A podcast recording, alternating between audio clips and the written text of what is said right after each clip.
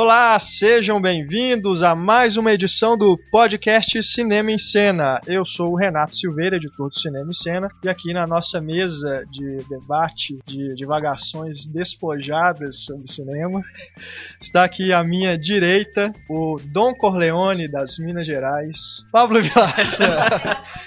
Renato hoje, Renato hoje tá inspiradíssimo. Gente, vamos descontrair, vamos começar aí, né? Já vamos começar o podcast já descontraindo. Então vamos começar um podcast. Foi o nível da sua piada essa imitação. À minha esquerda, o Dom Juan, do Ah. Cena. Achei que você não ia lembrar. Túlio Dias. Olá, olá. Ah, ele que é o Dom Juan do cinema. Olha, eu vi você Dom tweetando Juan isso. do Por quê? O que, que ele fez? Cara, é É o que que ele- impressionante. É o que, que ele não fez. Ele não faz nada e as mulheres todo dia, impressionante. É mesmo? Porque É um aqui na nossa redação, o Túlio senta na ponta, né? Então ele fica mais perto do corredor. Então todo mundo que passa olha pra ele primeiro. E as mulheres acham que o Túlio é o cinema em cena. Então, Você tá perdendo seu, seu posto. É. Então, Não, mas, assim, tudo assim, as mulheres ai, você que fez e tal, aquilo lá do site e tal. Aí eu falei, eu não tinha reparado. O Heitor comentou isso essa semana. Eu não tinha reparado isso, né? Aí, de repente, chega uma, uma menina e começa a conversar com o Túlio também. Aí eu acho que ela reparou que eu tava olhando pra ela assim, não, vocês que são do cinema. Olha só, rapaz. Exato, cara. Eu tô até desconfiado que tem mulheres que participam das nossas promoções pra vir buscar convites com o Túlio. Sabia. Olha só, meu Deus do céu. Nada a declarar. Aham. O Heitor falou que ele é parecido com o Johnny Depp, eu acho que. É a cara do Johnny Depp. É, mas é impressionante. Agora que você disse isso, Eu Larissa, não realmente falei tô que ele aqui, é parecido. E realmente parece muito é? o Johnny Depp mesmo. Muito. Eu é acho que a impressionante. gente, falta só a máscara. em Alice no País das Maravilhas, inclusive, eu acho. ele tá parecendo com a Madonna. Ele tá parecendo com a Madonna. Mas você é a cara da Madonna. Da Madonna também? De barba. Tá. É- é, olha só, eu Não vi é? isso outro dia no seu tweetando, né? O Cinema em Cena tem o seu Dom Juan. Eu presumi que fosse eu, eu não, eu não falei nada, mas eu fiquei lisonjeado e tal, mas agora eu vi que era. É o nosso Túlio. Túlio, Dias. Também aqui participando do podcast, essa terceira edição, o homem de aço da nossa redação, Heitor Valadão. E aí, Heitor, beleza? Tudo bom? E aí, pessoal? Deu pra, deu pra sentir o constrangimento. aqui, É, vai ser toda semana vai ter uma introdução assim, você põe agora. Eu vou me Eu esforçar. volto pra não ter. Agora, É. não, tem que Eu ter. volto. Agora toda semana tem que ter uma Pois introdução. é, pois é. Vou me esforçar, você isso tentar ser mais Por criativo. favor, por favor. E- a, a Larissa, Pois é, claro. Ela que veio do litoral paulista para as montanhas de Belo Horizonte Lá, velho. E agora fala pro mundo inteiro aqui no podcast, Larissa Padrão. Pô, mas ela não vai ter um. Ele é o piadinha Juan, é o Homem de né? Aço, ela é o quê? Eu, eu sou a da não montanha. Dá o quê? Da não montanha. É, não, tem que ter. É, agora, é, Dom pro- Corleone, eu, Homem de eu Aço, prometo que no- na próxima edição eu capricho mais na introdução da Larissa. Nossa, eu tô ansiosa Ele por ficou, é, ele ficou. Você viu que ele foi cavaleiro, né? Ele quis te poupar. Eu, peraí, e você? E a- e a apresentação Não, pro Eu Renato? sou editor-chefe do Cinema em Cena, pronto. Ah, entendi. Você. Né? Eu jogo as cartas, Ele é o stand-up comedy. Hum, ele joga as cartas. stand-up comedy. Muito Beleza. bem, jogue as cartas. Bom, vamos lá então, né, pessoal? Nesta edição do nosso podcast Cinema em Cena, nós faremos uma retrospectiva do chamado Verão Americano, né? Que é aquela época do ano entre final de abril e início de setembro, em que os grandes estúdios lançam a maioria dos principais blockbusters da temporada. A gente vai comentar e analisar o cardápio de filmes oferecido esse ano e que deixou um gosto meio ruim na boca do pessoal aqui da mesa, né? Muitas continuações, pouca originalidade. Gente vai falar um pouco sobre tudo isso. Também nessa edição do podcast tem a Patrulha Cinéfila, com várias novas reclamações de ouvintes do podcast e também de leitores do Cinema em Cena. Mais uma vez, o problema da luz vazando dentro da sala durante o filme veio à tona. E temos outros problemas levantados também. Tá muito bacana a participação da galera. Também temos finalmente o resultado da promoção Lanterna Verde. E... Finalmente, a gente vai saber então quem ganhou os brindes do filme. E vamos falar disso de uma vez, né, pessoal? O nome do podcast, né? A gente recebeu aí mais várias sugestões dos leitores e ouvintes. O pessoal usou muita criatividade, acho que Eu, até eu, eu gostei muito de Podfather. Exato. Podfather, foi demais. fiquei legal. Teve um também parecido com esse, que foi um pouco mais. Poderoso Castão. Esse Esse foi muito ruim. sensacional. Esse foi horrível. Agora, Podfeder, Podfeder, Podfather, eu achei interessante. Mas né, o problema é que É, não é acaba que. intuitivo, assim, a pessoa Exato, não pensa em podcast de cinema, mas o, pelo trocadilho. é. é. Mas parabéns pra pessoa que falou Podfather, que foi muito legal. Além das sugestões, nós também recebemos um retorno grande do- dos leitores pedindo que a gente manter mesmo o podcast Cinema em Cena, que já associa o nome ao site, ninguém achou ruim também. Então a gente decidiu, por bem, Depois É. de três semanas de depois muito de três suspense, semanas, exato, qual nome nós daríamos pro podcast do Cinema em Cena? podcast Cinema em Cena. Uau! Uau! Como nós não pensamos nisso Eu não esperava antes. por essa. Não é? Surpreendente isso. Então tá decidido aí, podcast Cinema e Cena mesmo. Vamos começar então a nossa discussão sobre os filmes de verão.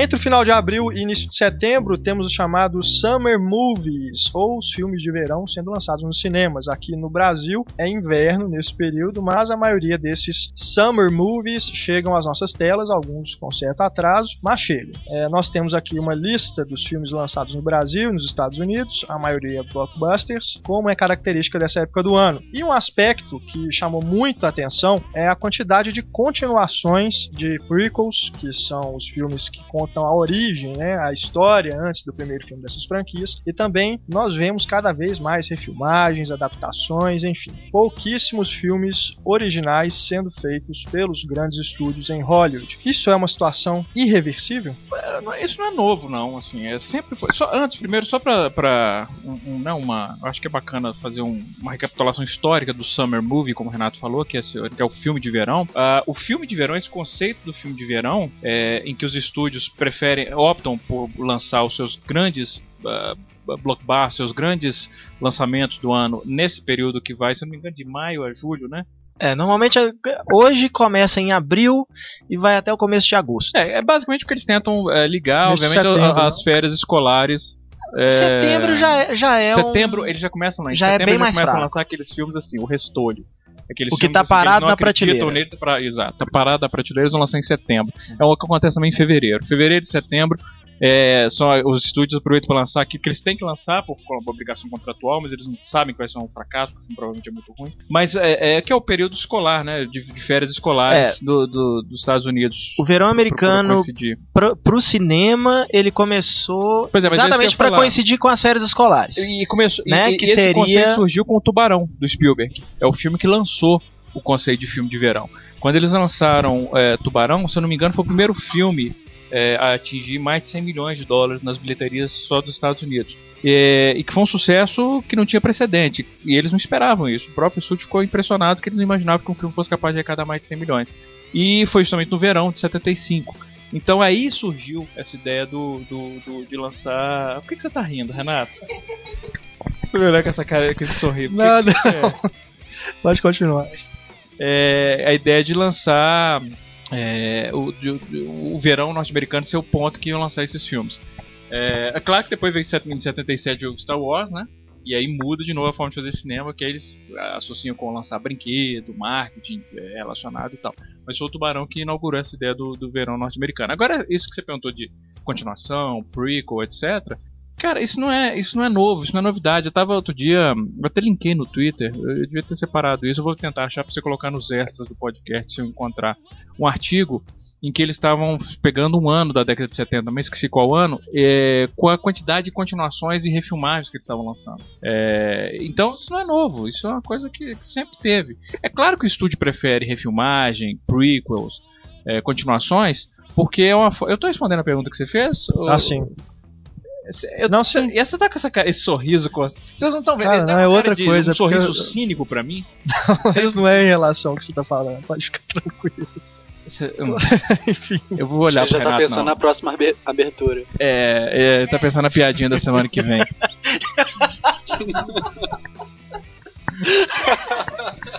Bom, chega, chega de brincadeira. É. Continuando. Mas eles Pablo. preferem apostar nisso porque eles sabem que já fez sucesso. Então é uma aposta puramente é cínico, é comercial isso. É, é apostar numa fórmula que eles sabem que tem maior chance de ter, de ter público porque já, já fez sucesso antes. É a Então, é marca, novo. né? Não, Ah, eu pergunto porque esse ano realmente me pareceu que houve muito mais continuações e esses filmes que não são originais do que em anos anteriores. A gente pega aqui, por exemplo, citando rapidamente, ah, Velozes e Furiosos 5, pô, a quinta, o quinto filme de uma franquia. Piratas do Caribe 4, Se Beber Não Case 2, Kung Fu Panda 2, X-Men Primeira Classe. A gente pega depois Carros 2, Transformers 3, Harry Potter 8, né? É. no caso. Planeta dos Macacos, a origem. Né? Quer dizer, eu- me chamou a atenção o grande número É, de, e o que não é- o continuações. que não é Premonição continuação 5, enfim. É, é baseado num material, né, por exemplo, Lanterna Verde, Thor, Capitão Exato, América. é. Adaptações de outros materiais, né? É. O próprio Harry Potter vem de livro, É. o Cowboys e, continuação. Aliens é baseado numa graphic novel, né? É. O o Conan Ursinho Bárbaro. É, enfim. É verdade. Sabe o que é O que, muito. que tem de original aqui? Vamos ver. O noivo da minha melhor amiga, original ou entre aspas, né? É. Entre aspas. É, O Amor a da toda minha melhor prova. amiga, Padre adaptação. Padre também é baseado numa revista em quadrinhos. É. Super 8? Super 8, que é baseado assim, aí da Super filmografia 8, do Spielberg. É. Exato, é. Eu nem considero um filme quer dizer, original. A história é original, mas. Professora sem classe, Larry Crown, Quero matar meu chefe, Amor a toda prova. Realmente, assim, não tem nada de. O que é original, entre aspas, não é original, não tem nada de original. Claro que a gente tem depois Meia Noite Paris, A Árvore da Vida, o Melancolia. Né, eu até discuti isso, inclusive num podcast que eu fazia lá no Cinematório com meu amigo Guilherme Tomasi. Um abraço, Guilherme, tá nos escutando. É incrível como que Hollywood parou de criar. ah, Mas essa generalização que eu discordo, Renato. Eu não acho que isso é novo. Pois é, não. mas olha só, a gente estava lembrando nessa vez que a gente conversou, a última grande franquia, assim, se a gente for lembrar, foi Matrix. Original mesmo, coisa criada para cinema, material criado para cinema. Foi Matrix. An- Antes a gente tinha Exterminador do Futuro, Alien, Indiana Jones, é, Star Wars. Star Wars, De Volta pro Futuro, Máquina Mortífera, acabou, entendeu? É tudo agora é só adaptação, filme de super-herói. Aí vai pegar Senhor dos Anéis, é baseado em livro. Harry Potter é baseado em livro. É, mas, sabe? mas, de novo, eu, eu, eu- Avatar, tudo bem, Avatar, o James Cameron criou um negócio que é para cinema, mas ainda não é uma franquia, né? não, tá já tá começando. tá fazendo Avatar Será 2 uma e 3, franquia? né? É, exato, a gente pode Mas assim, considerar, mas, é, enfim, é mas é- ainda pouco, assim eu entendeu? acho que é uma generalização perigosa e injusta, porque uma coisa, por exemplo, que eu, que eu ouço sempre é, pô, o cinema hoje em dia é um cinema é um cinema decadente, não se fazem mais filmes como se fazem antigamente, antigamente os filmes eram muito melhores. Eu discordo radicalmente disso. É, a questão é que a gente, os filmes que ficam do passado eram são filmes bons. Se você vai pegar os filmes, ah, vou falar de 1939, é o Mágico de Oz o Vento Levou. Tá, mas pra cada o Vento Levou e o Mágico de Oz, 10 outros filmes a gente nunca mais ouviu falar. Então é por isso que a gente acha que hoje os filmes são piores, porque a gente tá vendo os filmes do cinema, a gente tá vendo toda a porcaria. Mas daqui a 50 anos, quando o cara for ver os filmes de 2010, os filmes de 2011, eh, vocês, sinceramente, vocês acham que eles vão falar de Transformers 3? Vocês acham que Transformers 3 daqui a 50 anos vai ser lembrado? Não vai ser lembrado. Não vai ser lembrado. O que, que eles vão lembrar de, 2000, e- de 2010, 2011? Eles vão lembrar, não sei. É, é difícil a gente tentar né, prever esse tipo de coisa. Mas é muito mais provável que eles se lembrem de, de, de Árvore da Vida, por exemplo, e, e Melancolia, do que eles se lembram, Meia-Noite em Paris, que nós vamos falar daqui a pouco, que eles vão se lembrar de Transformers 3. Eles vão falar, pô, 2011 foi um ano bacana pro cinema. Olha só os filmes que eles lançaram. Não, eles estão esquecendo de Transformers 3, estão esquecendo de o quê? Quero Matar Meu Chefe, Se Beber Não Case 2, entende? Então é isso, é, é- eu acho meio perigoso a gente falar isso, que hoje em dia é pior do que era antes. Eu não acho que talvez seja pior.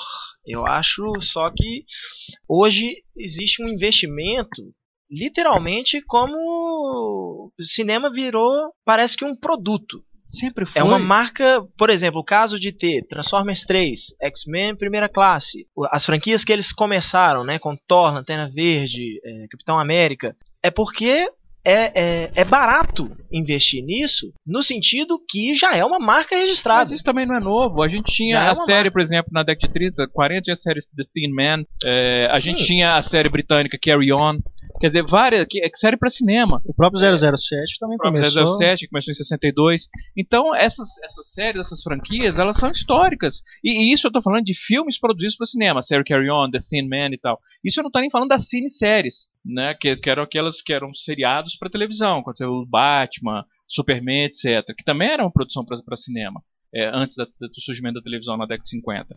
É, os filmes do Tarzan, É, Tarzan, se bobear, tem mais filme do Tarzan do que do James Bond. Todo, né? E tanto que você tem, inclusive, até como James Bond tem vários James Bond, você tem vários Tarzan, você tem o Johnny Wise Miller, George Scott. Então, quer dizer, isso não é novo também, sempre foi um produto. Eu não, eu não digo que é novo. O que eu tô querendo dizer, e, a- e aí você acabou de, de, de colocar exatamente o, o meu ponto. Eu acho que daqui 50 anos, a gente vai ouvir falar de Transformers 3. Nunca. Porque até lá, a- no caso é a Paramount, se ela continuar com os direitos do filme, ou a própria empresa de, de brinquedos né, que produz o Transformers, isso é uma marca. Sim, uma marca não- que eles não querem que, que Não, morra não, jamais. não daqui a 50 anos não vão falar de Transformers 3. Sabe o que que eles vão falar? Transformers 27 ou do reboot da série Transformers. O Transformers 3, feito daqui a 50 anos, que já é a continuação do Transformers que foi feito em 2058. Entende? O Transformers 3 do Michael Bay, lançado em 2011, ele não vai existir daqui a 50 anos, como memória. Eu, eu, olha, daqui a 50 anos eu espero estar aqui ainda. Você é um rapaz de 87 anos. É, eu aposto com você, daqui a 50. Fica, registra aí, Renato. Daqui a 50 anos nós vamos encontrar. Vou marcar na Se minha as agenda. pessoas lembrarem ainda de Transformers 3, Ele gostou mesmo do Homem do Futuro. é, é, eu, eu, não, eu não sei o que eu faço, eu não vou prometer nada não, porque, eu, enfim, sei lá, eu como meu sapato. Vou dar uma fazer com o Herzog. Eu como meu sapato. Não existe isso. Não vai lembrar. Eles vão lembrar do Transformers da época. Eu concordo com você. A marca talvez fique assim, porque é comercialmente interessante. Agora, o filme, esse filme do Michael Bay, quem vai lembrar? Sabe uma coisa que eu tava reparando aqui? A gente costuma falar muito também. Eu sempre falo olhando dentro dos olhos do Pablo, eu me Uh. perco nos olhos do Pablo durante o podcast. Meu Deus do céu. É, não, mas o que eu tava reparando aqui, a gente costuma colocar muito a culpa em Hollywood, a culpa no cinema americano. E agora que eu tô olhando pela lista aqui, não só, claro, existe o fato de que todos esses filmes, franquias, continuações, elas, é, é, o investimento nelas é muito maior, então elas chegam nos cinemas, inclusive, muito mais rápido. Mas os filmes lançados nos Estados Unidos que não foram lançados no Brasil, talvez tenha, se eu não me engano, são duas continuações, que é o Premonição 5 e o Pequenos Espiões 4. Todo, e o A Hora do Espanto, que é uma refilmagem que foi um fracasso enorme nos Estados Unidos. Mas todos os filmes que saíram nos Estados Unidos que não saíram no Brasil, tirando esses três exemplos, são aí são histórias originais. Ou seja, o mercado brasileiro também não aceita o- o- Ou pre- dá preferência dá pro- preferência a- porque é, é o que já é né? continuação, né? A gente fala muito assim, ah, Hollywood faz isso, Hollywood faz aquilo, mas Hollywood, na verdade, Hollywood faz o que dá dinheiro pra ela. Claro. E a gente escolhe, o público escolhe o quê? Vamos ver, eu prefiro ver Piratas do Caribe 4 do que ir ver o filme, o outro filme do Johnny Depp que ninguém mal sabe o nome, porque é o filme de arte do Johnny Depp. Mas todo país vai escolher o que vai dar dinheiro pra ele. O Brasil também vai querer exibir o que vai dar dinheiro pra ele. E aqui também tem férias escolares nessa época do ano. Então acho que é compreensível que vai passar os filmes com um apelo maior pra, pra férias mesmo aqui. Sim, eu digo no sentido. É, é, é o que normalmente é isso. A gente, as pessoas normalmente colocam a culpa no cinema americano, na máquina americana de fazer cinema. Mas esse é que é o negócio. O público escolhe esse Ah, mas sim, sem dúvida. Isso Né? é, é se retroalimenta. Mas é, é, é, é isso que é terrível, assim. Como uma- eu escrevi há muito tempo, em 2001, eu acho, na, uma conversa de cinema sobre a função do crítico. E uma das coisas que eu falo é isso, assim, que eu acho que uma das funções do crítico não é dizer vai ver esse filme ou não vai. Eu não acho que o crítico deve fazer isso, eu nunca fiz isso. Eu posso fazer no meu Twitter pessoal, porque não é crítica. Dizer, ah, vai ver, não vai ver e tal. Agora, numa crítica, eu jamais vou dizer isso, vai ver, não vai ver. Mas eu acho que a função do crítico é mais do que isso. É, é- é ajudar o espectador a entender mais de linguagem, para entender mais de cinema, para ser mais seletivo. E aí eu escrevi nessa coluna lá em 2001. Porque se o público passa a ser mais seletivo a rejeitar o lixo, é, os estúdios, até para um processo de seleção natural, começam a, a dar preferências para os filmes que, teoricamente, que são ah, mais tem mais estofo. Agora o problema é que o público quer isso mesmo, ele quer mais o mesmo, ele quer se sentir confortável. Outro dia também um artigo que eu, que eu linkei no Twitter, então acho que todo mundo leu esse artigo, foi um estudo, um estudo que fizeram dizendo que as pessoas gostam de trailers que revelam tudo. Por quê? Porque é como se ela estivesse vendo na vitrine um produto e aí ela vê aquele, aquele produto, vai gostei desse produto, vou levar para casa. Ou seja, vou ver o filme todo, já sei qual que é o filme, depois eu vou pagar para ver o que eu já sei que vai acontecer. Então as pessoas não gostam de, de serem desafiadas, de modo geral. Claro que existem espectadores que sim, mas de modo geral o público médio, ele não gosta de ser É, A desafiado. gente escreveu recentemente um texto em Variedades falando exatamente disso, não do trailer, mas um estudo de uma universidade norte-americana falando que as pessoas preferiam assistir filmes quais elas sabiam o final. que gostavam de spoiler. Né? Pois é, é, é, é, mas é a mesma lógica.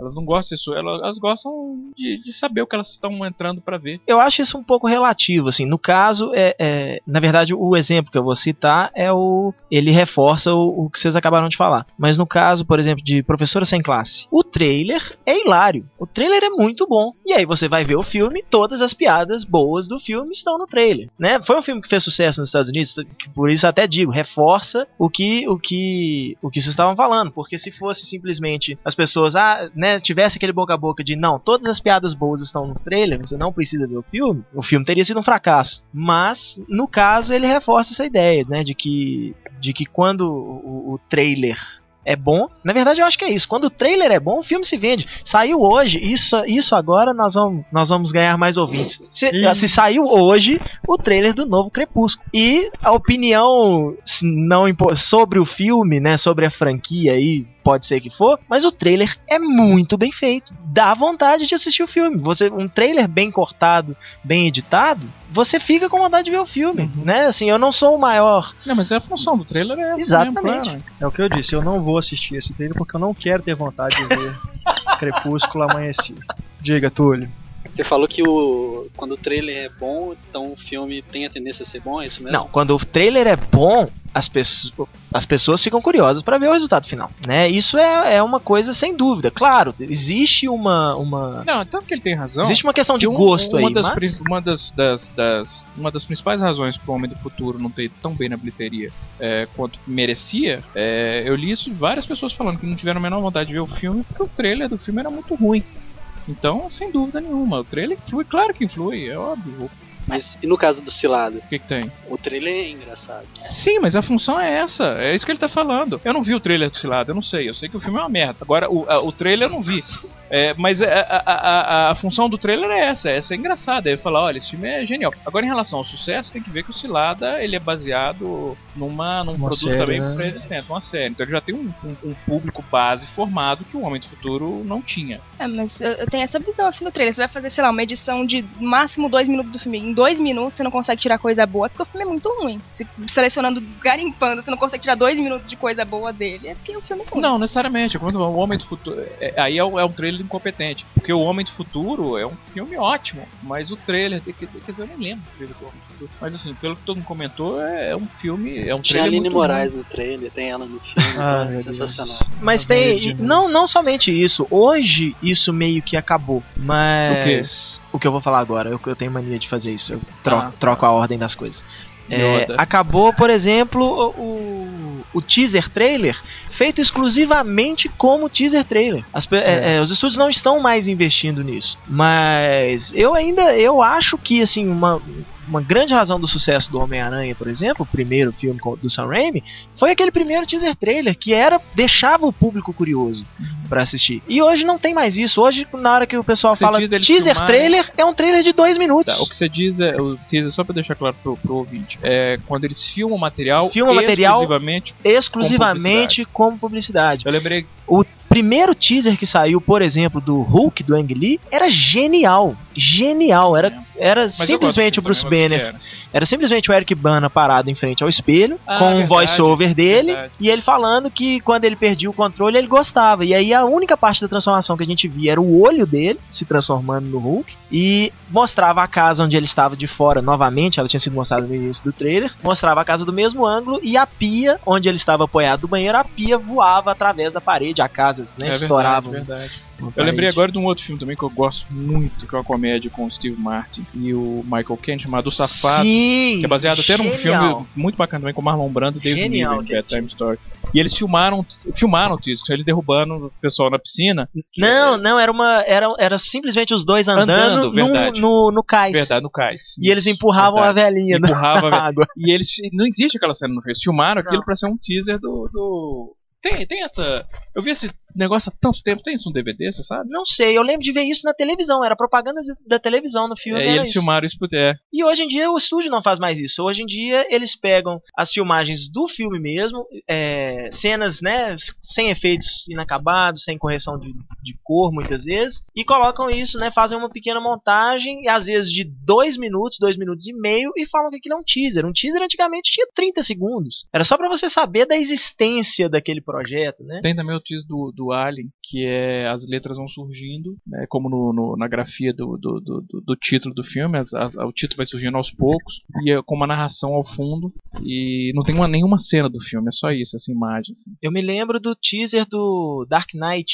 né, o Cavaleiro das Trevas, que era simplesmente o símbolo do Batman, com um diálogo do Christian Bale e do Michael Caine, falando sobre alguém que a gente não sabe, né, falando, na verdade falando sobre os criminosos, e mas a gente não sabe exatamente, né, do que se trata. Ele só falando que dessa vez eles cruzaram, né, é, eles passaram do, do, limite e tal, e o Michael Caine jogando isso de volta para ele. Isso é um diálogo do filme mesmo, jogando que a culpa na verdade era dele, que a existência do Batman forçou os bandidos de Gotham a tomarem providências mais Mas o final do Batman Begins é uma coisa parecida mais com pesadas. O, com o comissário Gordon falando isso, não? Não, na verdade, na verdade o Batman Begins o final dele ele só ele só relata o que a gente viu no filme, né? Mas assim, enfim, o que é depois bacana da em relação dos ao teaser, Volks que a ideia é, o teaser ele passa a ideia do que é o filme, sem revelar demais, Uhum. e, e passa a, a, a sensação que o filme quer, a atmosfera que o filme Exatamente. quer passar. Tanto que do Dark Knight é nada. por isso que eu citei, é porque na hora que acabava o, o, o- é, o- esse símbolo do Batman ia se desmanchando Você tava com uma ereção. E aí de repente a música aumenta, o, o, o, o símbolo começa a se desmanchar mais rápido por causa da, da luz que vem de trás. E aí veio E aí entra a voz. Não. A ereção vem depois que entra o Heath Ledger falando, né? E Que aí eh, todo mundo a já sabia que o Heath Ledger seria o Coringa, sem mostrar absolutamente nada. Entra a voz do Heath, do Heath Ledger como Coringa, falando que a partir dessa noite as eh, pessoas vão morrer eu- e eu sou um homem de palavra. E começa a rir e uma- um dos pedaços do- dos- da marca do Batman que vem é a- uma carta do Coringa, mas assim, não tem absolutamente nada É. do filme. O Mas Heitor dá tá a sensação de que você O Heitor que tá você com a camisa assistir. do Batman, inclusive, gente, aqui hoje. Ah, é verdade, é mesmo. Ereção constante, então. Nossa senhora. Mas é curioso isso que você falou do, do- desses trailers do Batman. É como que pegou, né? Se tornou meio que uma, uma marca do esses filmes do Nolan, esses primeiros trailers. E antes de sair o trailer oficial, os trailers falsos, né, os fan-mades, né, É. que surgiram, pegava essa ideia. Era sempre uma imagem do morcego, né? Tem uma que é um, acho que a imagem do Elton Hardy que faz o, o Ben O bem, né? num outro filme, né? Tiraram a cena de um outro filme de costas assim, um diálogo também por trás, quer dizer, o- o- os fãs tentaram imitar o que eles já faziam. E acaba que o trailer oficial não tem nada a ver, né? Tem, pega algumas cenas dos filmes anteriores, Sim. com o diálogo lá do Gordon com Batman, e no final mostra mais umas cenas inéditas. O Heitor tava falando dos teasers atuais, tem uma tendência agora que é fazer o trailer do trailer. Que é Aí, é verdade, isso o agora praga. Crepúsculo e os Jogos Vorazes.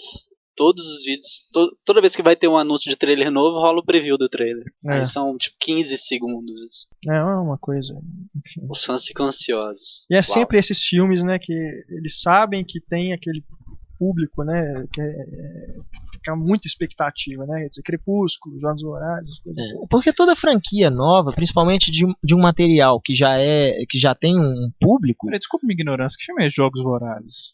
Hungry, É o Hunger Games. é o próximo Crepúsculo. O próximo Crepúsculo, mas... É. Não, não tem nada a ver. Não que tem sentido? vampiro. Não, no sentido Não, é é a paixão, público, né? paixão do público vampiro, adolescente. É, No sentido que voltado é uma série de tipo livros público. que os adolescentes, pelo menos os adolescentes americanos, adoram, não sei como é que é no resto do mundo. Serão três filmes. Por enquanto, né? O Crepúsculo todo mundo achou que iam ser acho que os quatro Jogos filmes, serão são- cinco. São três contas. livros apenas. Ah, Que não impede, já tem- dividir. já tem o papo é, que é, três é. vai virar quatro. É, o próprio Crepúsculo vai virar. O Harry Potter virou, né? O último filme virou parte 1, parte 2. O Crepúsculo vai virar parte 1, parte 2. Então isso não, não, não impede. Prolongar o sofrimento. Exatamente. Mas o. Tava falando mesmo? Da sua ereção. Não, antes dos Jogos Horazes, depois da eleição. Quando. Podia fazer um teaser desse podcast com esse pedacinho que eu... Eu tava falando mesmo? Antes dos Jogos Vorazes, depois da ereção. Se lançar só isso pro pessoal ficar na expectativa. O que, que eles vão discutir nesse podcast? Esqueceu Enfim, completamente, tudo bem. completamente. Mas a, gente tava estava falando antes dessa coisa das pessoas gostarem de ver o que elas já conhecem, né? E agora a gente tem essa onda dos reboots, né? Não estão mais continuando as histórias, eles pegam o- as franquias e reiniciam, né? Com outros atores, começam a contar a história toda de novo. Aconteceu com o Batman, né? Agora com o Nolan. É, a Hora do Pesadelo também passou por isso. Tem o Homem-Aranha. É, é que vem. ridículo, né, bicho? Isso. Tem também Quer o, dizer, um o reboot de um Robocop filme, mas tudo enfim. bem. É, tudo isso é, mas assim, Homem-Aranha É, É é de 2001, né? O primeiro filme? 2000, 2001. 2002. 2000, 2002. já tem um, 2002. 2002, porque o filme tem 9 anos, vão fazer um reboot. É, né, o, o próprio Hulk mesmo. Exato. É, é. ridículo isso, assim. O Hulk Bom, até dá pra você encarar como uma continuação, porque É, não verdade. apresenta O Hulk é- o personagem Hulk novo, é ele uma continuação. fugindo, É, né? O uma Incrível é, Hulk, o. Incrível Hulk é uma continuação do Hulk. É. Só que tomando diversas liberdades, já que a equipe criativa é completamente inclusive diferente. mudando o ator. É. Que é o que aconteceu com o Homem-Aranha. Não tem jeito, né? Na- eu, vai- inclusive, menciono isso numa matéria que eu escrevi pro Cinema em Cena, tá lá em Toda variedades. edição do podcast ele tem que fazer Claro. propaganda de uma coisa que Claro. É impressionante.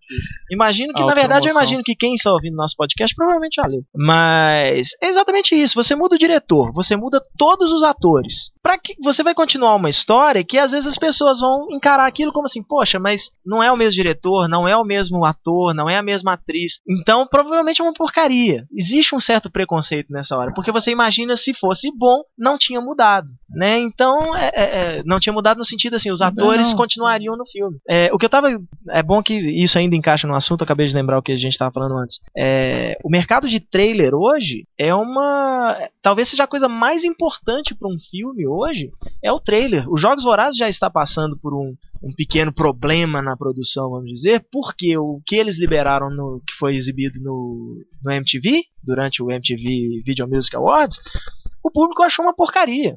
Até os fãs da, da, da, da série de livros acharam uma porcaria. Porque realmente é uma bobagem. São cenas da menina correndo na floresta e só. Não tem absolutamente nada que desperte o interesse. Mas hoje, como a gente está lidando com franquias, com marcas, as pessoas ficam muito curiosas para ver como é, que, como é que aquela coisa que ele só tinha na imaginação dele, ou só tinha no, no papel, né, na, Uhum. desenhado, como é que aquilo vai ser ao vivo, né, de carne e osso. Então, assim, quando sai, por exemplo, eu lembro quando saiu a primeira foto do Henry Cavill como novo Superman, era é notícia para sair no jornal, né, um jornal brasileiro que não tá nem aí para normalmente para esse tipo de coisa. E de repente você vê jornais brasileiros imprimindo a foto no jornal, ela é o novo super-homem, né? Então isso desperta muito a curiosidade do público. O primeiro trailer, o primeiro teaser trailer é exatamente isso. Todo mundo quer ver para ver como é que ficou a, a, a, a- o personagem. De- as tinha. pessoas da- das pessoas ir assistir certos filmes, os estúdios liberam antes das estreias, eles já avisam o trailer de tal filme vai estar anexo a cópias do filme tal, que é o grande filme do verão americano. Nós vamos colocar esse filme que só passa ano que vem. Nós vamos colocar o primeiro trailer junto com ele, né, para as pessoas não só para você é, é, você ter a, a chance daquele trailer ser exibido para muito mais gente, mas o contrário também funciona. Da atrair quantidade de pessoas né? que só vão ver aquele filme, Eu lembro dos não teria pressa para ver aquele Star filme Wars, se não fosse o trailer. O primeiro trailer da Ameaça Fantasma foi assim, as pessoas iam pra assistir Ameaça, o trailer e depois saiu, não lembro qual era o filme. Mas você falou negócio de mercado de trailer, é, no, lá, essa é a diferença, por isso que é, o, o trailer no Brasil, é, os trailers brasileiros ainda tendem a ser tão ruins. Porque aqui a própria produtora responsável pelo filme faz o trailer. É, lá fora, em Hollywood, por exemplo, você tem cinco ou seis casas de trailers, que são isso, são casas de trailer. São cinco ou seis empresas que elas não estão associadas a nenhum estúdio e que elas vivem de fazer trailer. Então, o que, que os estúdios costumam fazer? É, cada uma dessas casas tem especialidades em tipos de trailer, de comédia, de ação, ou enfim, de filme independente e tal. É, e os estúdios, eles, por exemplo, eles selecionam duas ou três dessas casas e fazem como se fosse uma, uma espécie de licitação. Eles é, reúnem essas três casas, é, explicam qual que é o filme, é, o que, que eles querem e dão material para elas para ver o que, que cada uma vai sair. E aí eles escolhem um desses trailers e dão para ela conta daquele filme. É, então é um negócio assim, é, é extremamente profissional, elas vivem disso. Mas é, por outro lado, é por isso que os trailers tendem a se parecer tanto. Né? Tanto que tem o clichê da In a World, né? aquela coisa de, de- do, do clichêzão. Mas de certa forma, até essa fórmula do trailer ajuda o filme, é isso da pessoa já saber o que ela vai ter. O trailer é parecido, a pessoa já espera uma coisa do trailer. Então, quando o trailer é muito diferente, os caras rejeitam. É, o- o- os trailers brasileiros são muito ruins. Precisavam um pouco desse profissionalismo, assim, de ter empresas responsáveis por estudar como fazer trailer e fazer trailer. Mas isso que ele falou do, do trailer, ele cria uma. As pessoas estão esperando ver como ficou.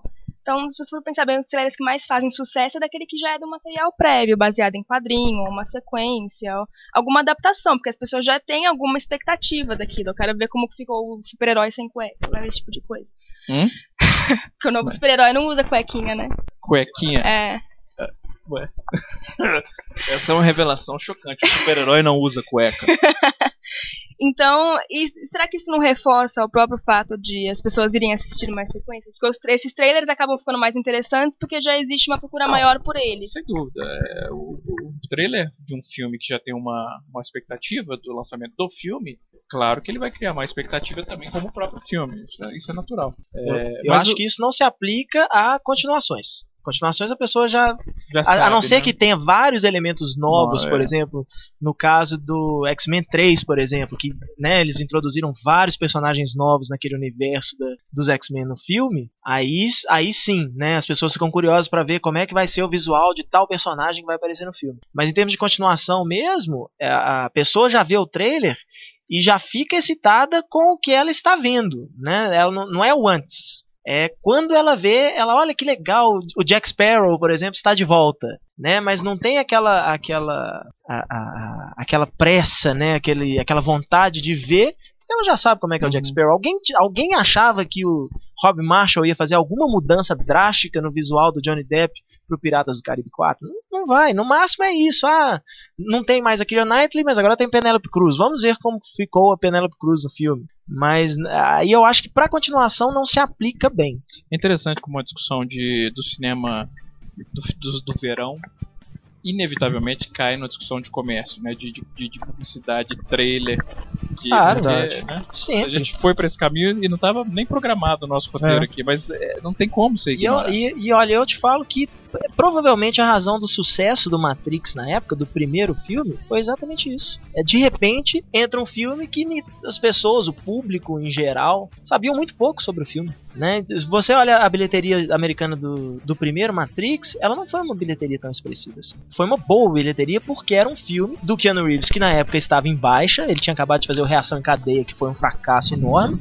Nossa, e aí com Morgan Freeman, né? com Morgan Freeman. E aí apareceu esse filme que ninguém sabia o que era, mas que nos trailers era muito legal, aquele pessoal de sobretudo fazendo coisas que ninguém sabia exatamente do que, que se tratava. Uhum. O primeiro Matrix, se eu não me engano, ele fez 150 milhões nos Estados Unidos. É uma boa cifra para um filme que ninguém espera nada. Os 150 milhões pro Lanterna Verde, por exemplo, o estúdio Mas aí altamente decepcionado. O que, o que viabilizou o filme para ter continuações não foi a bilheteria no cinema, foi o tanto que ele arrecadou em home Exato. video. Se eu não me engano, foi o primeiro, porque foi na época do, do que os DVDs começaram, que o DVD entrou no mercado. É, foi um dos Os primeiros DVDs a ser lan- a ser estourou lançado. muito mais do que a Warner esperava. né? Sim, É o caso do Austin Powers. O primeiro Austin Powers, ele faturou, ele foi fracasso a bilheteria. Só que ele encontrou um público no mercado de home video. E isso é que viabilizou as continuações. É, isso é, isso As pessoas descobrem o filme depois, né? Tanto que o segundo Matrix fez 300 milhões nos Estados Unidos, né? Fez o dobro. E aí foi uma porcaria e o terceiro Matrix Não, o 2 voltou eu a não fazer acho uma porcaria. Eu 150. acho que o 2 é. Eu gosto muito do 2. O 2 ele faz promessas que o 3 não cumpre. Concordo, eu também vejo É. dessa Eu forma. gosto muito do 2. Acho que o 3 é que é o Discordo, dos eu acho, eu acho Eu até gosto do assim, eu, eu dou graças a Deus que o terceiro, o terceiro começa muito mal, mas eu acho que pelo menos assim, eu acho que o terceiro, ele anula o segundo filme completamente. Na hora que você assiste o terceiro filme, você fala assim, ou seja, o segundo filme não precisava existir. Você praticamente consegue pular do começo é do comecinho do é Matrix bom, o 2 terceiro pro 3 sem o menor problema, porque tu- o começo do terceiro filme anula praticamente tudo que aconteceu no segundo. Aliás, não demora, a gente vai Tem um receber reboot. notícias aí de um Reboot reboot, do? Matrix. O Matrix 4, Neo e seus filhos, enfim. Com Taylor Lautner no papel principal. O Taylor Lautner Mas na teoria tá a no- história permite, né? Permite. Permite. Sim. Que eu acho que é, é uma coisa que eles não aproveitaram. Eu acho que seria muito mais interessante mostrar diversas histórias no universo Matrix É, o Animatrix do mesmo, que cara. fechar a história. Animatrix é muito bacana. Não, não todos, mas assim, É. tem, uns, tem uns três ou Tem quatro assim, que legais. beiram a perfeição. Aquele do corredor eu acho muito bacana. O cara que é um atleta, né? Ele tá participando lá da corrida, na hora que Ah, se esforça aham. tanto que ele começa a ver os códigos, né? Que ele consegue se superar, né? Acho Não, a- o bacana. universo que eles criaram é muito bacana, é muito rico. Não, o que eu tenho curiosidade do Matrix que acho que dá pra explorar é como começou a ideia toda de se criar. A, a ideia inicial do Matrix é o Exterminador do Futuro, né? As máquinas se rebelam contra os humanos e. É, não, não, não. Acho que ela quer, não, não. O que ela quer dizer é dentro do universo de, dentro do universo do filme, é da história do filme, assim, como é que as máquinas criaram a Matrix. criada No próprio Animatrix Matrix, tem o- um episódio que mais ou menos se conta, né? Mas assim, é bem. É, é um anim- meio feito em anime. e É uma máquina, justamente, que tá contando, né? Como que aconteceu. Mas é, mas é. E é muito legal a história que tá nesse curta, né? Sem dúvida, daria um bom filme também, já que a, a ordem é fazer o reboot, né? Reiniciar, os prequels também, né? Seria realmente interessante. Tava vendo aqui essa lista, assim, você é, tava querendo que a gente falasse os, os favoritos, essas coisas? É, vamos, vamos aproveitar então, é, antes de passarmos para a patrulha cinéfila, vamos aí então eleger aí cada um o que mais gostou de ver e o que Bom. menos gostou. É, do- dos, dos que você chama aqui de blockbuster, que são os filmes com uma. Primeiro com um orçamento muito grande e com uma campanha de publicidade pesada por trás, é, acho, acho que meus favoritos foram, nesta ordem, é, X-Men, primeira classe, o Harry Potter 7.2. Eu gosto muito do Harry Potter 7.2, mas eu acho que eu prefiro do, a parte 1. Eu também. Mas assim, como ele é um. Ele, como ele encerra toda a série, é, eu acho meio difícil analisar ele separado do, do- do- da, parte 1. Então acho que ele e o X-Men primeira classe ficam pau a pau, assim, entre, como meus favoritos do verão. E beirando ali na segunda colocação, né, considerando que, os- que o X-Men e o Harry Potter ficaram empatados, o Kung Fu Panda 2 que me surpreendeu. Gostei bem mais do que eu, do que eu esperava ter gostado, porque eu acho que o primeiro é um bom filme, mas não, não enfim. Agora o pior, sem dúvida nenhuma, Transformers 3. Transformers 3 é uma catástrofe. É uma catástrofe. Pior do que Conan? Pior do que Conan. Pior Conan é muito Padre. ruim. Conan é muito ruim. Pior do que Padre. Transformers 3 é- é- eu acho que é, é um dos piores filmes da história da galáxia. Agora, em termos de decepção, eu acho que a minha maior decepção foi o Carros 2. Porque é o primeiro, é o primeiro, é o que eu considero como sendo o primeiro filme ruim da, da, da Pixar. Uhum. Então ele me decepcionou por isso, assim. Não é que ele é tão ruim assim, eu que- eu acho bem fraco, mas ele não é um desastre. Mas considerando que ele é da Pixar, foi a minha maior decepção. Agora, só dos brasileiros, esses filmes de verão brasileiros, eu, acho o Homem do Futuro. Fiquei, eu fiquei encantado com o Homem do Futuro. Eu acho o Homem do Futuro, Cilada.com e Assalto Banco Central são duas porcarias. E entre os não blockbusters, assim, porra, são, você listou aqui três filmes que são maravilhosos. O Árvore da Vida, que pra mim até agora é o melhor do ano.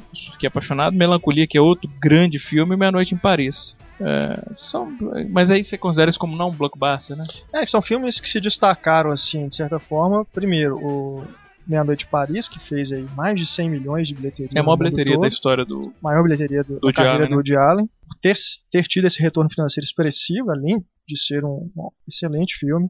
Que se destacou. É, o Árvore da Vida, que a gente pode considerar o seu blockbuster dos filmes de arte, né? Ganhou Uhum. Cannes, veio aquela expectativa toda, né? Tanto tempo o filme sendo adiado. Quando é lançado, ganha Cannes, e é um filme realmente maravilhoso. E o Melancolia, pô, é um filme. O Lars von Trier classificou como um filme de desastre. É um filme de desastre, né? É um gênero que tá dentro dos blockbusters, né? Então a gente pode inserir aí também como um blockbuster acidental dessa temporada. Mas é um filme desastre existencial. É um desastre existencial. É, então acho que é isso pra mim. né? O X-Men, o, o Harry Potter e esses três: o Meia Noite em Paris, Árvore da Vida e Melancolia, Brasileiro Homem do Futuro. Pior Transformers 3. É Olha. terrível. Ó, a maior decepção pra mim foi o Super 8. Esperava muito mais do filme. É, minha lista de melhores colocaria o Minha Noite em Paris em primeiro, Amor a Toda Prova em segundo e Velozes e Furiosos em terceiro. Amor a toda prova é aquele com o. Ryan. Gosling. Eu ainda não vi ainda. O Steve Carell e o Ryan Gosling. Que também é Você aquilo, gostou né? assim, é? Não é necessariamente um filme é, de verão, mas foi lançado nessa época, então eles já avisaram um público, de certa forma, que Quem você estaria assistiu interessado. esse ainda, Amor Ainda não. Você assistiu, Heitor? Tô muito curioso. Então o Túlio ficou. Você assistiu, Larissa? Então a voz do, do. A opinião ainda do cinema em cena é do Túlio, nesse, que é o Virgínia segundo melhor. assistiu e falou bem também, não foi? Falou. É. Bem divertido. E agora o pior, Qual que foi o terceiro? Você falou Amor a toda prova e o terceiro? Velozes e Furiosos 5. Velozes e Furiosos 5, você achou o terceiro melhor? Melhor que. Você achou. Eh, Eu gosto até do Velozes e Furiosos 5, não acho que é ruim, não. Acho que é bom. É, mas você achou ele melhor que o X-Men e o Harry Potter? Sim. É mesmo? Mais divertido. E eu gosto muito do Harry Potter. Bom, só- eu só posso interpretar isso como sendo uma tara pelo Vin Diesel. Porque melhor que X-Men e Harry Potter. Quem tem de mulher no filme, o Túlio tem sempre essa explicação. Mulher, quem que é a mulher? Quem que é a mulher? Ah, é aquela menina que é É, brasileira, é né? aquela brasileira. Pois é, pois é é. que é o nome dela? Jordana Brewster. Jordana Sou fã Brewster. dela desde a prova final. Tem mais duas também, mas eu não vou saber o nome das atrizes. É, é bonita ela, é bonita. Ela foi mais. No primeiro filme ela tava mais, agora ela ficou magrinha demais, já que nós estamos analisando o filme por esse prisma, né? Eu fiquei surpreso você ter gostado tanto assim. Não, eu não acho que é ruim o filme, não, é, é bom. E o pior, tudo. O pior foi o padre, cara. O padre é muito ruim. O padre foi tenso. Que é um cara tinha o Paul Bettany. É engraçado, né? Porque é um cara no que. anterior ele... tinha feito outro filme com esse mesmo diretor, eu esqueço o nome do outro. Legionário. Legionário, que é, que é Legião. Legião. Que é outro filme que me decepcionou bastante, assim, porque a ideia é muito legal. Uhum. mas a execução deixou Péssimo. muito a desejar. Agora, o, o- eu digo que ele é um ator interessante, o Paul Bettany, e, mas ele tem um- ele escolhe muito mal os filmes dele. Boa parte dos filmes do Paul Bettany.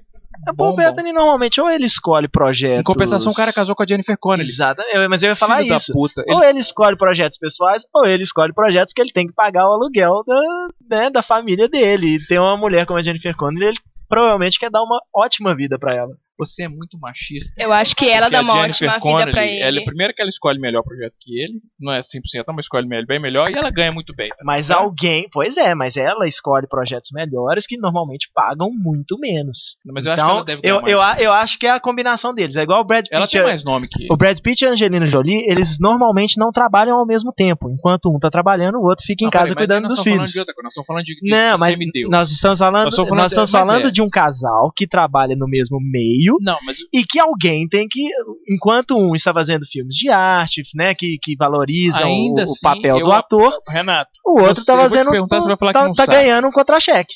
É, mas a Jennifer Connelly, o cachê dela é maior que o Paul Bettany, não é? Certamente. Com certeza, ela tem mais nome que E ela ele. tem muito mais tempo de ela carreira tem muito também. mais nome que ele. Mais carreira é ela, ela É. começou. É, na verdade- Sim, sim, claro, sim, É, ela começou. Na verdade, é porque antes do nome da Jennifer Connelly tem a vencedora do Oscar, Jennifer Connelly, antes do nome dela em qualquer crédito. Não então, por esse filme, não provável- provavelmente provavelmente ela ganha mais Mas- do que ele só por isso. Mas hoje ela trabalha, se você percebe, não sei se você já percebeu, ela trabalha pouco, ela escolhe projetos normalmente menores, né? Que e normalmente esse tipo de projeto normalmente não paga o cachê que Tá, o, peraí, o- você o ator cobra do Você estúdio. começou a brincar, mas agora você tá realmente querendo dizer que o Paul Bettany escolhe esses filmes pra pagar o aluguel? Eu acho. Um, fi um filme como Padre, um filme como Legião, eu acho que um cara. O, o- isso o- não existe, Heitor. Isso não existe. eu, Moradia, nossa, eu, eu acho que quando ele, lê o roteiro e fala assim: Vou eu pagar- não é, odiei pagar esse aluguel. roteiro. Eu tenho que pagar, Tem que pagar a eu tenho que pagar meu crianças. aluguel, a Não. escola das crianças. paga O aluguel, meu tem casa agente tá própria botando já. pressão pra Ele eu aceitar Ele esse já papel. realizou o sonho da casa própria, o Paul Bettany. É, mas não é isso. É, é, eu acho que essa. É engraçado. Esses caras, se a gente pega o Johnny Depp, por que o Johnny Depp vai fazer Piratas do Caribe 4? Não é pra pagar aluguel, não é pra pagar. Não. Por que que o. Por que que o. é, esses caras, eles fazem. Mas aí filmes- estamos falando de semideuses, Não, igual você é, falou. é, esses caras fazem esses filmes ruins, esses projetos, por dois motivos. Primeiro, você pode ter certeza que alguma coisa traiu. É, ninguém faz, ninguém, tirando o Rob Schneider, sempre tirem o Rob Schneider, tudo que eu falar, mas ninguém vai pegar um roteiro e falar: esse filme é muito ruim e eu vou fazer ele assim mesmo. Não existe isso. O cara, ele pode até falar: esse filme realmente não é tão bom. Mas se ele achasse uma porcaria, ele não faria. É, tanto que você vê que esses atores que costumam fazer filmes ruins, eles fazem repetidamente. Porque é a sensibilidade do cara, artística. Ele é atraído por esse tipo de material que ele acha que, que é válido. Primeiro fator. Segundo fator, o interesse ali não é de pagar aluguel. O interesse ali é ele manter o nome dele associado a filmes que têm potencial de atrair bilheteria. Então ele pode saber que o filme não vai ser muito bom. Ele pode saber que o filme não tem grandes pretensões artísticas, mas ele sabe que aquele filme vai ter uma publicidade grande, que aquele filme vai ter uma campanha de marketing grande, então ele sabe que o nome dele vai estar em evidência. Então ele fica super exposto e consegue manter, conseguir mais trabalhos. Essa é a motivação. Não é pagar aluguel. Sim, é o caso, por exemplo, do Jason Momoa no Conan. É um cara que saiu de lugar nenhum, pegou uma franquia já de cara, né, com ele como personagem principal. Novo, Mas diferente. tem- Porque ali ele fez, não é pra manter o nome dele evidência. Ali ele fez Não, porque é ele pra não é ninguém. lançar o nome é pra dele. Se lançar. Exatamente. O que, que ele Mas- fez antes, esse Jason? Jason séries, Momoa. Séries de TV, né? na maior Momoa. parte. Ele fazia uma daquelas séries do Stargate e faz, se eu não me engano, o jogo, o- a Guerra dos Tronos pra É. HBO.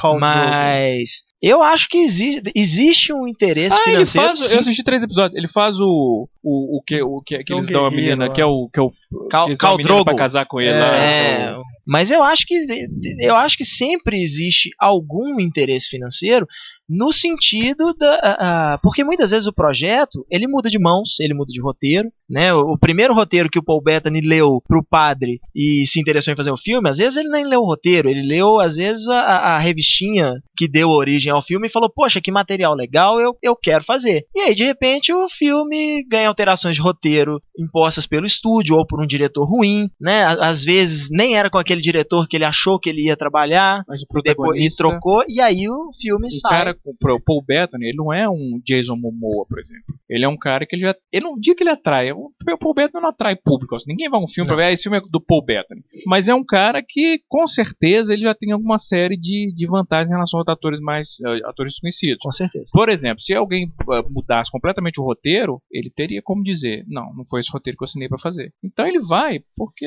Mas acho que é, é a sensibilidade dele, cara. Mas Você- quando o roteiro esses caras, muda. por que, que você pega, por exemplo, um cara como o Alpatino? Um cara como. O Alpatino eu vou falar, então vou pegar uma geração mais nova. Quando um Edward Norton da vida, você pega um Mark Ruffalo da vida, e você vê esses caras engraçados, eles costumam, ser, eles costumam fazer filmes que têm uma certa, uma certa qualidade. Que você não encontra, por exemplo, num filme do Jason Statham, do, do próprio Paul Bettany. Por quê? É a sensibilidade do cara. Ele gosta desse tipo de material. Então não acho que é só uma questão de fazer qualquer filme para ganhar dinheiro. Exceção, nesse caso, agora exceção séria, não vou falar só do Rob Schneider, exceção aí a- de um cara que eu acho que faz para ganhar dinheiro ultimamente é o Nicolas Cage. Mas por uma questão até de necessidade, porque o cara faliu. Então ele precisa fazer o maior número possível de filmes enquanto ele tem nome para ganhar dinheiro. Pois é, aí pensa por esse lado. Um cara como Nicolas Cage, que trabalhava até um tempo atrás, ele fazia facilmente um filme por ano. E cobrava facilmente, assim, eu não sei exatamente o cachê dele, mas cobrava facilmente aí o quê? 20 10, 15 milhões. É, sim, sem dúvida. Como é que um cara que ganha 20 milhões por filme, tudo bem que nesse, desse dinheiro Sendo vai louco. sair um monte de coisa, né? Vai sair a parte do de agente, advogado, por- né? Ainda o cara, assim, o cara não coloca como- 20 é. milhões no bolso, mas que muitas vezes também ganha uma porcentagem da bilheteria e um cara desse quebra, ele fale. Simples, porque ele é Então- louco. É, mesmo, ele tinha. é, O o Nicolas Cage, ele tinha mais de 15 mansões espalhadas pelo mundo todo. É, teve até um caso assim que ele foi preso, ele estava brigando com a esposa dele, porque ele estava brigando em relação a se a casa que ele estava era deles ou não. Ele não sabia se a casa deles era deles ou não, de tanta casa que o cara tem. Ele tinha coleção de, de carro, comprava obra de arte, investiu sem saber o que fazer, onde ele estava investindo. Gasta- aí é, é diferente, o cara é insano. É, aí é claro que não E tem quem não é? Mesmo. Quem não é? Quem não é? Insano. Não, nesse sentido, Ele igual tá o Nicolas Cage, não. Ele tá cotado pra entrar agora no Mercenários 2. Olha onde o, o bicho. Mas é, Queda horrível, hein, cara? De, de ganhador do Impressionante. Oscar, Nicolas Cage, para cotado para Mercenários Vai 2. lutar com o Van Damme e o Chuck Norris. é, eu discordo que o ator escolhe só por uma questão de sensibilidade. Não, não acho que é só por isso. É, Eu não acho que é só por isso. Que eu não falei, foi isso que eu falei. como é que a gente não sabe que o Jason Statham não é um puta de um cara sensível?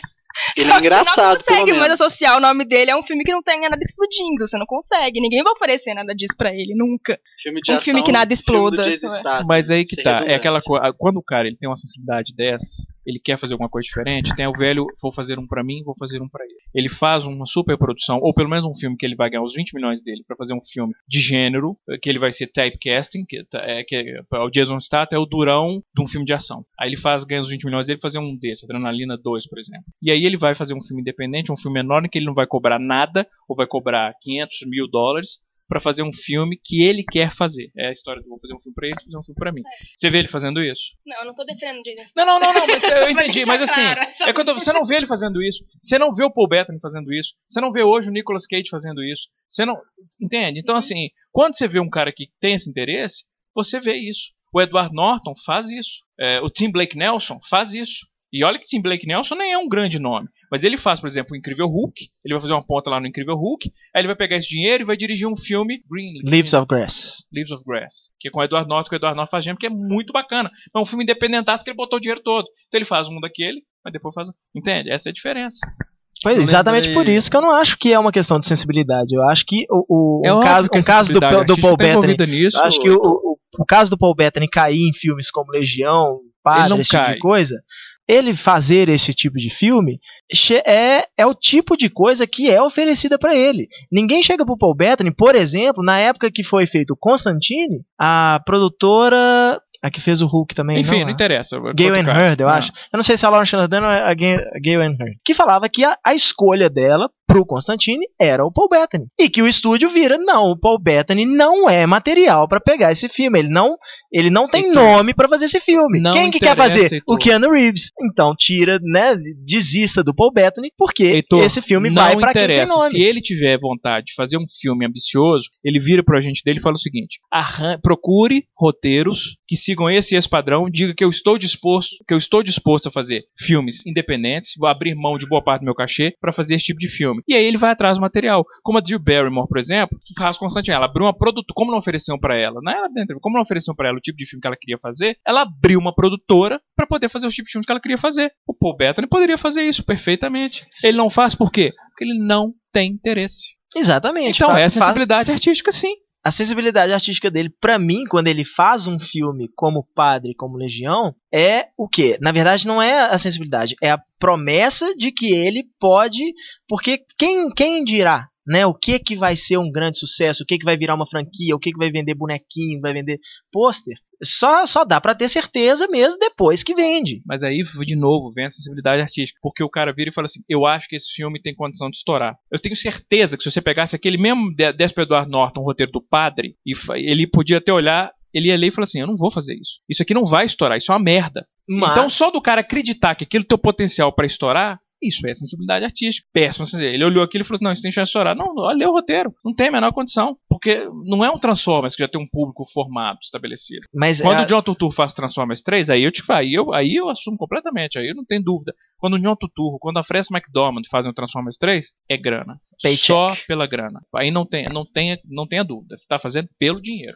Eu acho que também tem aquilo do, do cara assim, ah, meus filhos são fãs de Isso é Transformers, a eu vou desculpa que eles usam. Isso é a desculpa que eles usam pra dizer que não fizeram pelo dinheiro. Não existe. Não, sem dúvida, também acho que é grana. E o cara também, Sem é muito dúvida, raro um, um ator pisar, cuspir no prato que ele comeu, né? Vamos, vamos- por O mais Turturro comeu o Michael Bay? por mais que o Michael Bay não é um prato, é, mas eu- por mais que, que, que o cara possa até assim, né, não estar satisfeito com o filme, mas é, precisa ser um, um- um astro muito grande para poder meter o pau no diretor dele, alguma coisa assim, e isso não refletir negativamente dele. Foi o caso da, da Megan Fox. Ela fez dois filmes do Transformers, ela falou tão mal do Michael Bay que chegou num ponto, aquela história de ah, Megan Fox compa- comparou o Michael Bay com Hitler e aí o Steven Spielberg mandou mandar ela embora porque afinal Hitler, não foi nada disso. Michael Bay mandou a Megan Fox embora porque pura e simplesmente ela falava mal dele. Se o Spielberg entrou na história, provavelmente é, ô cara, você vai ficar deixando essa pirralha ficar falando de você assim? Você lança ela, ela vira uma estrela porque ela fez o seu filme,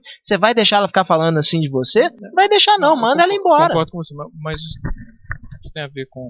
Não, nós estamos falando de, de, com- por mais, de pior que o filme seja, um ator norm- normalmente ele não fala, ele não fala mal do filme que ele acabou de fazer. Claro que não, óbvio que não. Ninguém- Muitas ninguém vezes nem isso. anos depois. É raro. Às Eu- vezes só- aliás- só quando depois que o diretor já morreu. Eu vi, aliás, eu, eu linkei uma entrevista do Bill Murray falando, a gente tá falando do, do, do- por que que ele fez Garfield. Você leu isso? Não. Ele falou que ele recebeu o roteiro e aí tinha lá o Ethan Cohen, o Joel Cohen no roteiro e ele falou assim, ó, esses Coen, esses Coen são bons esses caras. Bom, então vou fazer e tal. Aí ele topou fazer e tal. Aí quando ele foi chegou na- no estúdio de dublagem, aí deu, deu o roteiro pra ele, começou a ler os diálogos, assim, que merda que é essa? Aí ele ficou, ficou que não, não tem condição de eu falar um negócio desse. Esses, esses são os diálogos. Aí ele pediu pra ver o resto do roteiro, ele leu o roteiro e falou: gente, o que aconteceu com esse Coen? O cara pirou, aí o rodinho dele ficou: não, não é o Coen, o Joey Coen, irmão do Hilton, esse é outro Joey Coen, esse tem um H no meio. Aí que ele falou: porra. Mas é, aí ele fez e tal. Genial. Tanto que aí ele fala no Zumbilândia, né, que é genial. É. Você tem algum arrependimento? Não. Garfield, talvez. é sensacional. Humor é muito bom. Então, o tema do podcast devia ser defesa do Paul Bettany. Não, é exatamente. Isso que eu fiquei surpreendido aqui. São 10 minutos falando do Paul Bettany aqui. Porque Aliás, eu o cara não- do padre, né? Ele é um cara que não tem Olha, relevância não, nenhuma. é, né? mas- o cara não tem relevância. Ele, ele tem A gente podia estar discutindo aqui sobre uh, o, o sexo das abelhas, né, que teria mais relevância. Por ser casado com a Jennifer Connelly, ele tem o meu respeito. Não, o meu também. Ele, e outra coisa, por ser casado com a Jennifer Connelly, ele não precisa de defesa nenhuma, cara. Ele pode ser o cara mais. ele pode fazer a, a merda do filme que for. Chega de noite, ele deita com a Jennifer Connelly. Eu, eu queria ser o Paul Bettany, assim, fazer os filmes que o Paul Bettany faz. Porque ele ganhou a Jennifer Connelly, que é a mulher mais linda do mundo. Acabou, né, o Paul, Be o Paul Bettany, então vamos seguir aqui com os filmes do verão. Bom, minhas escolhas aqui, é, X-Men, eu acho que Não, não é realmente- melhor, desculpa, não é melhor o Heitor falar pro seu editor, você ficar por último? Eu quero falar primeiro. Caraca! Veja, o Renato mais um Renato mês, laser mais aqui, um mês e o, e o Renato vai virar assim, o Hitler. Não, Sério? Eu tinha pedido pra falar por último, por isso que eu tô falando agora. Cara, eu tô, eu tô impressionado com, com o Renato, assim como o poder subiu rápido a cabeça. Ah, a Larissa também vai comentar. Mas é, só falando aqui rapidamente, é, o X-Men realmente eu gostei muito. Um filme que eu confesso não esperava muito. Os trailers, enfim, essa história de recomeçar, tudo de novo, eu não esperava e me surpreendeu. O Matthew, Vaughn fez um excelente trabalho e principalmente a- o arco do Magneto dentro do filme me chamou muita atenção. Eu gostei muito. O, o Túlio citou o Velozes e Furiosos 5, também um filme que me surpreendeu. É, achei muito divertido. Eu não gosto do- dos outros da série, mas esse eu achei que funcionou bastante. Não sou fã da série, repito, mas gostei muito. Por ser uma quinta, o quinto filme de uma Engraçado também, franquia. porque eu eu achei escrevi mal, inclusive, legal. eu detestei os dois primeiros. O três eu nem vi. É, terceiro eu também não e o quarto eu também não vi. É, foi porque depois dos dois meses eu desisti. E o quinto é difícil isso. O É. quinto filme de uma série que você não gosta, você gosta. Mas o terceiro É. filme, ele não tem nem o Vin Diesel, nem o Paul Walker. E ele não é ruim, não. Não é ruim. É, é, é- Exato, é é. melhor do que os outros dois. Foi o primeiro que o Justin Lin o fez, né? O. Justin Lin que assumiu a franquia, vai fazer o sexto também. É, que é um, é um diretor muito bacana, inclusive, né? O primeiro filme dele foi o. Bom, filme, qual é vai. o filme, assim? Se passa numa escola. Não, continua Tem um, falando. é, tipo um negócio de gangues lá, que tem os caras que são asiáticos. Ah, foda-se. Vai continuar. Aí você falou É. do, do Velozes Furiosos, mas você também coloca o Velozes Furiosos como segundo melhor. Coloco. É Esses mesmo? filmes do verão realmente me Você achou melhor? Bom, gostei, gostei muito. É, o Harry Potter, cara, eu, eu- aquele negócio, eu nu- nunca fui fã dos filmes. É mesmo? Nunca fui. Gosto mais, inclusive, da parte 1 também, como você disse. Achei que foi um final digno. Ah, Better Luck Tomorrow, verdade. Nossa, eu falei, do, eu Ah, falei com sim, você o filme do desse Justin filme. Exato. Falei com você desse filme há uns quase 10 anos. Exato. Ele é de 2002. Eu acho que nem foi lançado no Brasil. É Better Luck, muito bom, Better Luck Tomorrow. Não foi Excelente, lançado no Brasil, é. não. O Renato, agora, porque eu disse, você comentou até comigo do filme, eu tô quebrando. Quando é que eu comentei isso com o Renato? Deve fazer uns 10 anos isso, ele fala como se fosse semana passada. É verdade, Better Luck Tomorrow. E só Muito bom. fechando a lista de melhores, o Capitão América eu gostei bastante, assim, não, é, eu acho que é uma história razoável, aquela coisa meio igual Thor de contar a história antes do Vinga- dos Vingadores, mas o, o estilo do filme, eu gostei muito do trabalho do Joe Johnston, me chamou muita atenção, é, mais pela pelos visuais, né, que ele cria, eu gostei muito de ver e de rever depois, eu vi em 3D na cabine, depois eu vi de novo a versão 2D e gostei mais ainda por, achar o filme muito bonito. Os piores aí, Transformers sem dúvida nenhuma, o Padre eu não vi, mas os Piratas do Caribe eu acho que também muito ruim, muito ruim, filme assim que me deu sono Eu mesmo. dormi. O Transformers me deu dor de cabeça. O Piratas do Caribe deu sono, porque realmente é insuportável aqui. né? Você não consegue é, é, se concentrar. É chato, é chato. É muito chato. É, e aí dos não blockbusters, né? Também vou seguir aí Meia-Noite em Paris e Árvore da Vida. que Acho que sem dúvida são dois filmes que devem entrar, inclusive, no meu top 10 do ano. Melancolia não. Melancolia não, eu gostei, mas não tanto. Dos nacionais, é... cilada.com acabei perdendo, não, me interessei. Não, você não perdeu Não nada. Você não É, caiu O Assalto. Banco Central é uma porcaria também. E o Aumento Futuro eu achei bacana.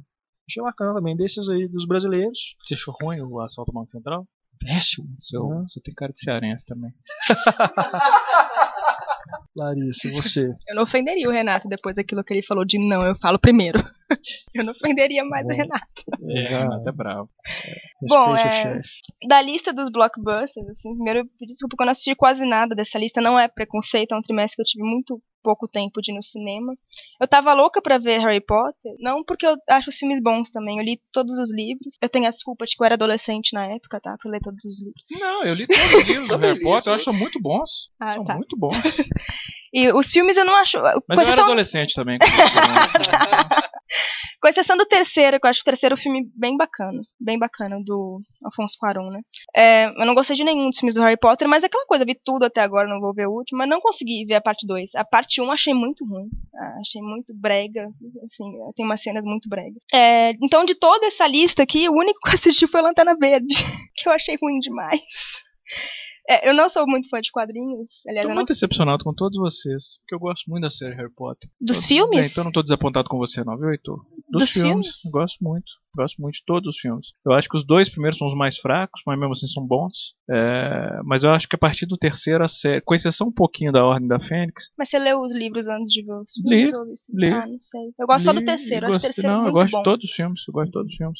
Eu acho eu que, acho que a Harry série Potter- cresceu muito. Ela foi ficando melhor com o passado. Eu acho Eu o acho- episódio Escapar sensacional, Eu, mas a série ficou melhor. eu já já cresceu além da conta. Podia ser cinco filmes mesmo. Acho que os cinco e os seis, pra mim, é só enrolação. Devia partir logo pro, pro sete e Não, acabar cinco logo. eu achei bom até também. Mas o- a parte 1 eu achei muito ruim. De de verdade, assim. Não preencheu minhas expectativas. O Lanterna Verde, eu não leio quadrinhos, assim. Eu sou a única não nerd daqui, eu acho. Então eu não sei, não sei fazer comparação com os quadrinhos. A mas- Larissa agora tá utilizando isso pra ofender a gente. Já Não é né? ofensa, Que não, não é dia- ofensa ser nerd, gente. Não, Todo dia agora ela fala, eu, eu não sou a nerd daqui. Ela- Jogando a nossa cara. Todos não, não é nerds. jogando na cara. Todos é uma desculpa, gente. Desculpa. Eu não sei brincando. o que. Esses dias eu passei por um aperto porque eu tava escrevendo uma notícia do Batman. Eu. O que, que é Tumblr? Aí eu fiquei um tempão tentando descobrir, assim, joguei no Google Tradutor, não faz o menor sentido. Tumblr é aquele site, né? que É um blog. Que- O que que é Tumblr? É o carro do Batman, eu vou saber disso. Fala do Meia Noite Paris. É, e aí do- dos que eu gostei mais realmente foi o Árvore da Vida, achei muito bom mesmo. E o, o Meia Noite Paris eu também gostei, porque acho que eu gosto de tudo que o Woody Allen faz, e ultimamente ele não tinha feito nada espetacular, e esse não é não acho espetacular comparado ao que ele já fez, mas eu achei muito bonito, muito bonito mesmo. E o Homem do Futuro também eu gostei, eu, eu esperava mais, eu achei ele meio meio Globo Filmes mesmo, assim, sabe, em algumas cenas, mas eu achei um filme bonito, engraçado, eu gostei. Bom, só apoiando um pouco, eu, eu sou fã da série Harry Potter. Na verdade, eu não, os dois primeiros filmes eu acho muito fracos, muito fracos mesmo. Acho muito chatos, muito infantis tal, mas gosto muito do, do terceiro pra frente, eu acho bem legal, amadurece muito bem. É, se você me dissesse no começo desse ano que Thor seria o filme de super-herói do ano, foi a maior bilheteria entre os filmes de super-herói, eu, eu ia falar que você tá louco, mas né, o público escolheu. Eu não sei te dizer qual seria o meu favorito. Eu, eu me sinto na obrigação de defender o Lanterna Verde, que eu não achei, eu acho um filme bem, bem legal, bem divertido, mas não entendo os problemas. Mas eu acho no mesmo nível que o X-Men Primeira Classe e o Capitão América, que eu gostei muito de, de todos os dois. O Thor eu acho que talvez seja o mais fraquinho deles. Assim, é um filme que eu gostei também, mas talvez seja o mais fraco. Não vi os grandes blockbusters, vi o Harry Potter, gostei muito do Harry Potter. Acho, né, cada vez que eu- a, a série sempre me prendeu muito. Transformers não assisti, então não, não dou opinião sobre, mas tenho certeza que é uma porcaria. Go- gostei muito, né? Assim, é difícil a gente falar, é difícil não gostar do Meia Noite em Paris. É, entendo que a Árvore da Vida não é para qualquer tipo de público, né? Como diz o Túlio, tem os PowerPoints, mas acho um Me filme corrigiram, belíssimo. é Achei um filme é belíssimo. é proteção de tela. É, eu, eu achei o Árvore da Vida um Vou filme belíssimo. isso, porque Meia Noite em tenho Paris, um filme isso, muito legal. Argumento Não, não, não. resolve, tem que bater. Não, eu gostei. De novo, eu gostei do filme. Eu só tô corrigindo, porque quando eu falei PowerPoint, eu falei, não é PowerPoint, é proteção de tela. Não, mesmo que fosse PowerPoint, já merece um murro no nariz. Mas não fui Vou eu. falar não isso. Fui eu que falei. Bom, enfim, tá aí. Fi- Filme de super-herói pra mim sempre, sempre tem um lugar reservado no meu, Saco. no meu coração.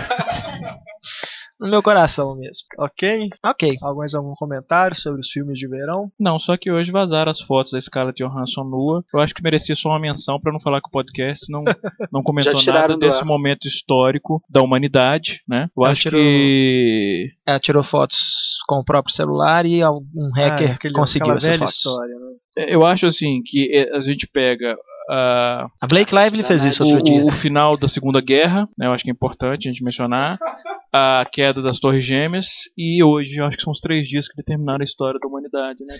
As fotos da Scarlett Johansson. Nós vamos colocar nos extras? Pode. É, melhor. não, Se você é- conseguir, né? Porque ah, pelo que, que noticiaram, o FBI já entrou na história e as fotos, teoricamente, não foram retiradas do ar. Isso não existe. Oh, na é, imagina tira que Você sabe que você já salvou no seu computador. Ninguém né? tira, não existe isso. Né? Caiu na internet. Inclusive, assim. eu, eu já vi lá no nosso FTP que o, o Heitor subiu as fotos lá por garantia pra ele poder pegar de casa. Não sei de nada. Então, seguindo aqui, pessoal, é, vamos partir para a Patrulha Cinéfila, né? Nosso serviço de utilidade pública aos fãs de cinema que tem feito bastante sucesso, muitos leitores participando, tá bem bacana. Nós temos aqui hoje quatro e-mails do pessoal que escreveu para a Patrulha. O primeiro, o Fábio de Melo, aqui de Belo Horizonte, é, enviou uma reclamação sobre o cinema da Cinemark no Diamond Mall. Novamente, um cinema da Cinemark com aquele problema que nós levantamos na última edição de exibir o filme a meia luz. Né? Segundo o Fábio, esse problema ocorreu aqui em Belo Horizonte na sessão das 8 e meia da noite de Árvore da Vida, no dia 8 de setembro, uma quinta-feira, na sala 6. Quem não se lembra, na última edição, o Marcelo Morgade, de Salvador, informou que lá uh, esse problema é recorrente. O Pablo lembrou que ele foi dar um curso dele lá em Salvador e os alunos também comentaram com ele. Tem esse problema lá no Cinemark. Mais uma vez, é, Cinemark não nos retornou. Tentei ligar lá pro Diamond, ele chamou até desligar. Vamos continuar insistindo para ver se a gente consegue um retorno dele sobre esse problema, que realmente é muito sério. E se está acontecendo em outras salas, né, não é só um problema exclusivo lá de Salvador. Você está aqui em Belo Horizonte, provavelmente está acontecendo em outras cidades também. É um absurdo. É, o Fábio também reclamou que a funcionária lá do Diamond abriu as portas de saída do cinema cerca de um minuto antes do fim do filme, que atrapalhou a experiência cinematográfica, é, principalmente devido ao filme, né? E realmente, o Árvore da Vida, até antes, durante os créditos, você tem que permanecer para você processar aquilo tudo, né? Que o, o faz ali. ele cita aqui, inclusive, que as últimas cenas são quase totalmente em cores escuras e quando veio a luz, proveniente da saída de emergência, isso atrapalhou bastante. E ele citou também aquele problema que a gente levantou no último podcast, que as salas lá do Diamond tem quadrados coloridos e cor, cor, cores claras é, nas paredes laterais próximo à tela. Então, isso, a, a, o reflexo da luz na tela, nas paredes, também incomodou muito o Fábio. Muito obrigado aí, Fábio, pela, pelo e-mail. E falando aí desse problema, vocês podem olhar aí no, na página de extras do podcast. O Marcelo lá de Salvador, ele fotografou a sala lá de, da Cinemark lá que apresenta esse problema, mostrando as luminárias, né, que são padrão nas salas da, da Cinemark. É, a foto ficou um pouco escura devido, enfim, né? Gente, não pode usar a câmera dentro da sala de cinema, pelo amor de Deus. Mas é, se vocês puderem ter, é, nos mostrar evidências aí, né, desses problemas, sintam-se à vontade, vai ser muito bacana. Mas o Cinemark deu algum retorno sobre essas coisas? Também não, eles não, não, não realmente não estão retornando. Vou continuar insistindo dizer, essa um pouco semana. se fuder, né? É, vamos continuar insistindo, nem que a gente tem que baixar lá, né? Vamos baixar lá no Cinemark e vamos pegar uma resposta deles. Então vocês podem ver aí a foto que mostra quem não conhece a sala da Cinemark vê aí como que funciona essa questão das luminárias. Elas ficam realmente um pouco bem fraquinha a luz durante o filme, mas segundo o Marcelo e o Fábio, já ocorreu da luz estar no, no acesa, né? É, e o filme ser exibido a meia luz. Então é realmente um absurdo. Seguindo aqui, o... temos agora uma reclamação do Guilherme Ruyer, de Porto Alegre, foi inclusive aluno do Pablo na primeira edição do curso lá na capital gaúcha. Guilherme nos diz aqui também, mais uma vez, Cinemark informou que dois meses atrás ele enviou um e-mail. Você vê como é que eles não respondem nem os próprios usuários. Né? Ele enviou um e-mail para a Cinemark reclamando de tudo que ele achava que estava errado lá. Inclusive, ele cita que foi inspirado pelo seu post, Pablo, sobre as 10 regras para salvar os cinemas só que ele adaptou para com, com, os problemas específicos da Cinemark. Ele enviou um e-mail e recebeu aquela respostinha automática, retornaremos dentro de cinco dias. E segundo ele, até hoje, ele mandou esse e-mail há dois meses, até hoje nunca obteve um retorno da Cinemark. Esse caso completo, é, a gente vai continuar insistindo, pode ter certeza, a gente vai ter que ter um retorno da Cinemark. Ele... Ah, eu fui hoje no saco na cabine do Conan, no Cinemark, do Pátio Savassi. Cara, tão lixo aquilo, rapaz. Eu, eu não consegui achar uma cadeira na região que eu gosto de sentar, eu gosto de ficar na, na no centro da, da, da, tela, numa distância da tela equivalente a duas vezes a altura. Então é uma região que eu, sempre fico. Eu não consegui encontrar nessa região uma, uma cadeira que tivesse os dois braços. É, é, é, um lixo, é um lixo. Mas isso. isso é um problema também, que olha só, eu já reparei várias vezes é, as pessoas arrancando os braços das cadeiras. Apoiando, não, apoiando a perna no braço da cadeira da frente. Eu acho assim, além de ser uma falta de educação, porque a pessoa que vai usar aquela cadeira depois vai colocar a mão onde você estava com seu pé, né, na sessão anterior, isso, isso ajuda a estragar o Não, sem dúvida. Né? Né? Sem dúvida. Por favor. Mas gente, assim, é, é, questão de é, educação, né? mas- Bons modos. tudo bem. Mas ainda assim, é, que a sala continue nesse estado é, É, inaceitável. realmente. Não, no Cinemark é. comum a gente ver aquela. É, é até engraçado, né? Que ele- eles colocam um- uma faixa que a cadeira tá em manutenção. É engraçado. Isso, isso é muito comum nas salas do Cinemark. Um, Uma coisa que eu acho que funciona muitas vezes é reclamar pro saque do shopping, porque o saque do shopping tem uma pressão maior, né, sobre o, Ah, o cinema. então, ideia. Muitas ideia. vezes funciona, porque as reclamações chegam mais rápido Claro. ao, cine- ao Uhum. próprio cinema. Então, é, re- boa ideia, Larissa. Reclamem também com os, as administrações dos próprios shoppings. Talvez né? até Vamos com mais- mais pressão aí. Talvez até com mais peso, né? Porque Exato. marcas como Cinemark é, e as grandes redes, elas têm diversos benefícios para abrir loja nos shoppings. Então, elas têm que oferecer um bom serviço é, né, para os clientes. Quando os clientes começam a reclamar dessas lojas, o a- a- principalmente se for uma rede de shoppings, os shoppings já começam a, a- a botar pressão né, para que haja melhoras nesse tipo de serviço e tal, porque muitas vezes a- a- essas lojas não pagam luvas, é, não pagam, proporcionalmente pagam um aluguel muito menor do que uma loja no- comum. Não, eu sei até como funciona a resposta. O saque dá até uma, um prazo do cinema responder. Ele supervisiona, inclusive, antes de, de enviar. Então, Que legal, Resolveu, fica a então. dica, grande dica. Ainda aqui falando do e-mail do Guilherme, lá de Porto Alegre, ele, ele disse que voltou ao Cinemark para assistir o Rei Leão, é, Rei Leão 3D, e aconteceu um problema que é grave, né? No Que o meio- 3D do filme era muito ruim. É péssimo mesmo, é horrível. O que é aquilo? Tá, Ele e aí, qual o problema? Eu já ia desviar o assunto. A culpa do 3D do Rei Leão, inclusive, eu tenho. A minha teoria é que é o Paul Bettany. Ele tinha que pagar aluguel, cara. Bom, o Guilherme disse que no meio dos créditos finais do Rei Leão, as luzes da sala explodiram, né? Mas aí funcionou que, pelo menos, segundo ele, é, a brigada de incêndio da, da sala entrou imediatamente para analisar a situação, ver os- verificar os extintores de incêndio e tudo. Mas ele, ele, inclusive, reclamou aqui que ele queria que o pessoal da brigada tivesse esperado os créditos acabarem para entrar na sala. Ah, mas aí é um Resolveu o né? O problema. tipo É, aí, aí não pode. né? Segurança em primeiro lugar, imagina. né? Aí, calma lá. A gente Tudo bem, pode estar pegando fogo a sala, mas deixa eu só ver quem foi o segundo assistente de direção, porque. A gente Pois é. entende, né, Guilherme? E Realmente ver os créditos até o final é, é muito bacana mesmo, mas acho que nesse caso aí que Sair com vida da sala é mais é importante. mais importante. Mas valeu demais, viu, Guilherme, pela participação. E aqui um um último registro da patrulha hoje, bacana, o e-mail do Rafael Braga, lá de Uberlândia, ele levanta aqui que apesar do intuito da patrulha cinéfila ser apontar os pecados dos exibidores, é que é bacana também a gente elogiar as salas que têm atitudes corretas em relação a, a respeitar o público que está ali para ver o filme.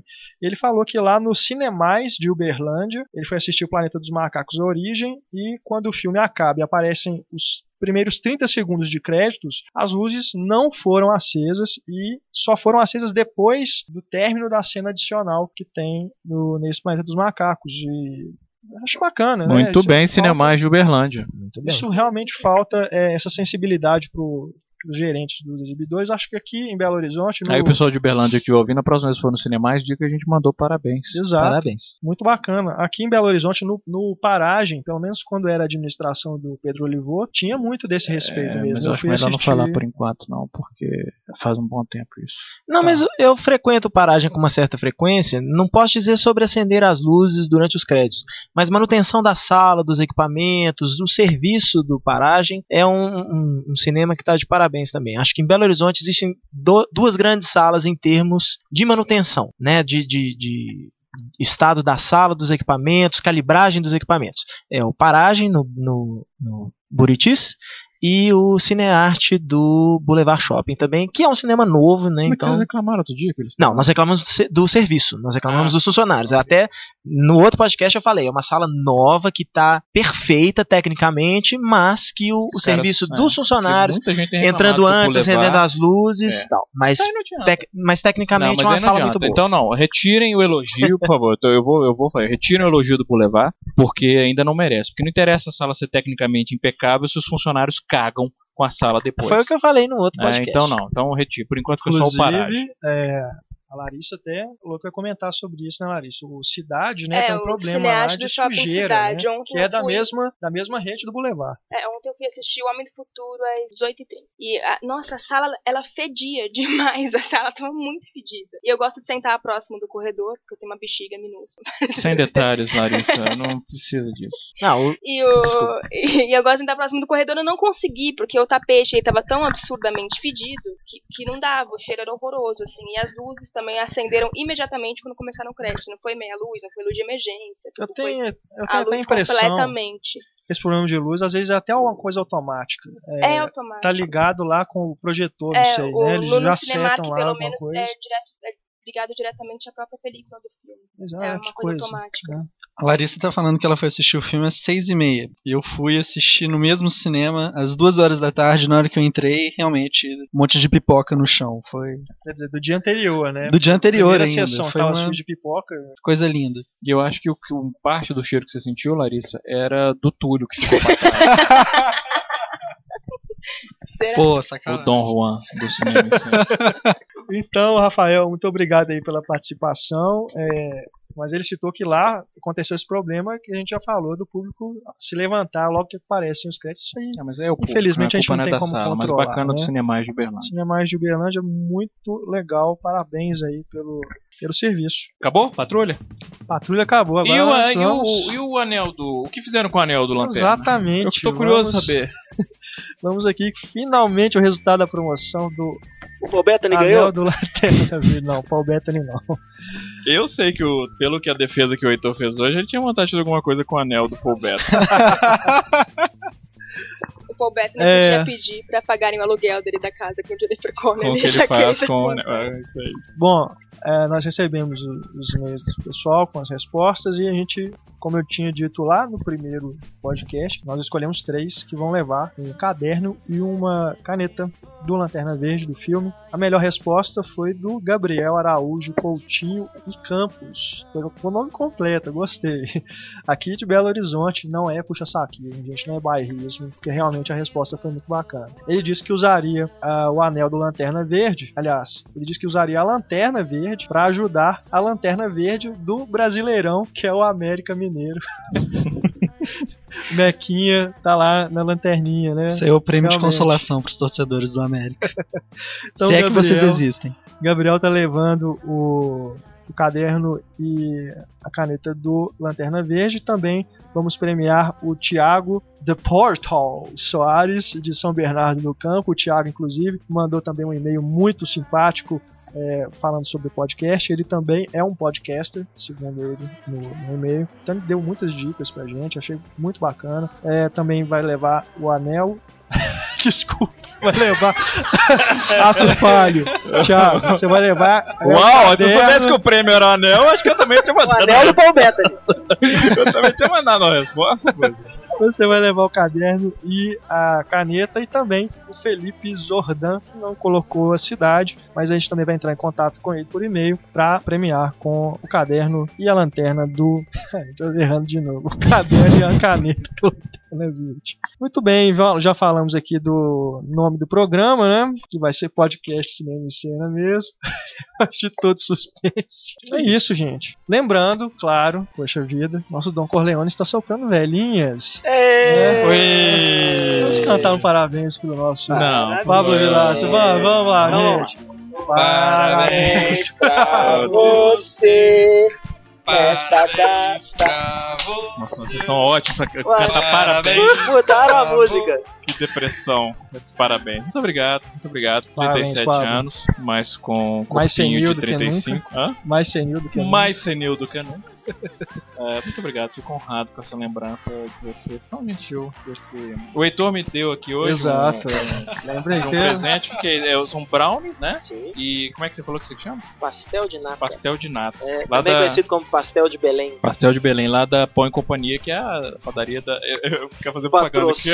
Patrocínio. Padaria Pão e Companhia do Heitor, ali na. Oficial. Onde que é o endereço mesmo dela, Heitor? Pra quem mora em Belo Horizonte. É no bairro Anchieta, fica fácil saber. Pro bairro Anchieta, Pão e Companhia, um oferecimento do podcast Cinema e Cena. Obrigado, Heitor. Uma cara boa mesmo. E vocês, o que vocês trouxeram pra mim?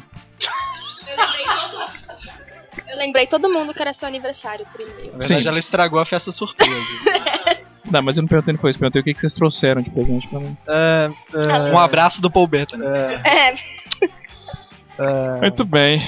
Obrigado, É, obrigado, viu, Heitor? Uma- Obrigado mesmo. eu- E o Heitor, o segundo o Heitor me deu também um DVD do, do Capitão América, com também dedicatória. Nossa, que imagina você, deu pra todo aniversário mundo do aquilo, né? Então, então. depois que Heitor é puxa-saco. Marcelo Miranda o Renato, foi assim, o Quintão. É. Enfim. muito bem obrigado. lembrado, Larissa. No meu imagina quando foi o aniversário. aniversário do Renato, já é puxa-saco É. assim. Eu, inclusive, eu, Pelo menos eu é perto do essa mas Natal. o, o- o Renato, o aniversário do Natal é 23 de dezembro, né? Isso. Ah, me- imagina fazer aniversário dia 23 de dezembro, que Ah, merda. Deve ser não, que é isso. traumático. gente, Por isso que ele isso- quer mandar. Todo mundo fala isso. Mas é facinho, o meu é dia 30 de dezembro, fica fácil. Nossa, pior ainda. aí, né? Vai ser uma semana, uma semana de festa isso aí. Vai, com certeza. Feriado prolongado, estamos viajando fora da cidade. Você faz aniversário eu quando, trabalho. Larissa? 24 de julho. 24 de julho. E você, Túlio? 16 de julho. 16 de Ué? E Virgílio? Virgílio acho que faz em setembro também, não? Não, foi, foi agora em maio. Ah, é isso que eu ia dizer, mas... mas acho que foi agora em maio. Então tá. Mas, é, Mas não, muito mas eu obrigado. trouxe esse assunto do aniversário aqui, que é vocês realmente já ir preparando a minha, meus presentes, né? Quando chegarmos lá no Tá, dia mas 23 de dezembro. Vamos pensar no Enfim. meu, né? É, o podcast Ó, vai ser cara, lançado na quinta-feira, meu aniversário é pra você- domingo. As pessoas lan- mandar Pra presentes. pro você, Pablo, um abraço e bons filmes. Ó, Então é isso, Obrigado. pessoal. Vamos encerrando aqui. Mas alguém tem alguma consideração? Tem uma Túlio, consideração claro. pra fazer. Duas, na verdade. Não, é, uma é sobre o Paul Bettany, sim. É, a primeira é sobre a coluna que nós temos, que é o Curta em Cena. É, quem tiver sugestão de curta-metragem pra mandar pra gente, será bem-vindo, assim. E a outra Pra consideração... onde que manda a sugestão? Pode mandar pro e-mail nosso. Cinema, arroba cinemaencena.com.br Esse mesmo. A outra é a minha ira com o padre, eu vou justificar. Ai, Deus do céu. Não vou justificar, não, deixa tem pra lá. mulher no filme. Tem mulher Não no tem meio, mulher tem mulher no meio. Não, é porque. E você ouvir só depois do podcast. Não, é o seguinte, eu namorava com essa garota Não. há muitos anos atrás. Ai, meu Deus. Quer dizer, há muitos anos, né? Terapia, bonito. terapia agora. Aí quando a gente reencontrou, o primeiro filme que eu levei ela pra assistir foi O Padre. Ela virou pra mim e falou: Cara, você tinha mau gosto naquela época, você continua tendo mau gosto. Ai, Uh, Júlia, existem outras mulheres Sim. no mundo. Eu tenho certeza que Não, não, do mas a ela. gente tá junto ainda. Eu- Ah, tá. Não, ela falou mal, ela falou mal da atual namorada do Túlio. Não, não é culpa não, essa menina é uma vaca, você fez bem largar essa menina, é uma vaca. E outra coisa, desabafar, eu eu, olha, me disseram que ela dá pra todo mundo, Túlio. Foi muito bom Pô, é ter terminado com ela. Ah, vocês ainda estão juntos?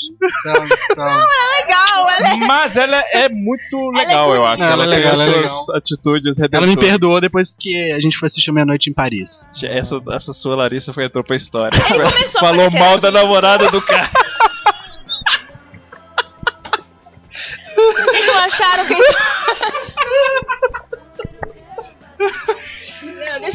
Justificar com a namorada do Túlio. É que do jeito que ele falou, parecia que ela tinha dado um pé na bunda dele. Eu não conheço a namorada Não espera molhar o bico. Mas o Túlio é o nosso Dom Juan, então realmente não vai ser arranjaria problema, né? outra. Agora, se, se, pô, o pessoal trabalha com você, tá falando mal de mim, não, não quer mais nada com você. Olha, tem vários motivos, Túlio, pra você não deixar sua namorada ouvir É. esse podcast. Pois é, né, cara? Muito. Como é que é o nome dela? Débora. Débora. Ok. Qual que é o Twitter? Desculpa, Débora. Débora vai participar do próximo podcast. Vou botar esse assunto uh, Direito Caraca, ela vai me Convidado matar muito. surpresa, né? No meio a gente traz a Débora pra falar. Fudeu. Enfim, Foi mal. gente, obrigado. É, Renato, Isso aí, pessoal. Obrigado a todos vocês, Túlio, Larissa, Heitor, Pablo. Mais um podcast. Espero que todos tenham gostado. Tem piadinha de despedida também? Não. É, Virgílio, onde Não você tem. estiver, Deus te abençoe, que você não está aqui conosco hoje. E não, espero que. É, é, tomara que tenha sido uma piada mesmo, né? Porque tem tantas coisas erradas com isso que ele falou agora que. Então tá certo, gente. Obrigado. Muito bem. É, só lembrando aí, nossos canais de comunicação, nosso e-mail cinema, arroba cinemaencena.com.br, onde você pode mandar críticas, sugestões, reclamações dos cinemas para a Patrulha Cinéfila. Também o nosso Twitter, nosso perfil no Twitter, arroba Cinema. Quiserem falar sobre a Patrulha Cinéfila, usem a hashtag Patrulha Cinéfila. E também temos o formulário de Fale Conosco no site. Podem mandar qualquer sugestão, a gente está aí para receber o feedback de vocês. Podem mandar o telefone do Paul Bettany também. Indiquem um Interessante. podcast pro, né, para as pessoas, porque a gente está Sim, começando, né, retomando o podcast agora na terceira edição. Aliás, Exato. números bacanas, né, Renato, de, de, de ouvintes. Estamos assim, muito pessoal. felizes com o retorno. É, os podcasts tá, tá fazendo sucesso maior do que eu esperava, assim, no começo. Não porque eu, eu achei que fosse me interessar, mas assim, tão rapidamente. Uhum. Bacana, então continue indicando, por favor. É isso aí. Até a próxima. Semana que vem, mais um podcast, podcast 4, completando em um mês já de vida nosso podcast. Isso aí. Grande abraço, bons filmes. Abração, gente. Até a próxima.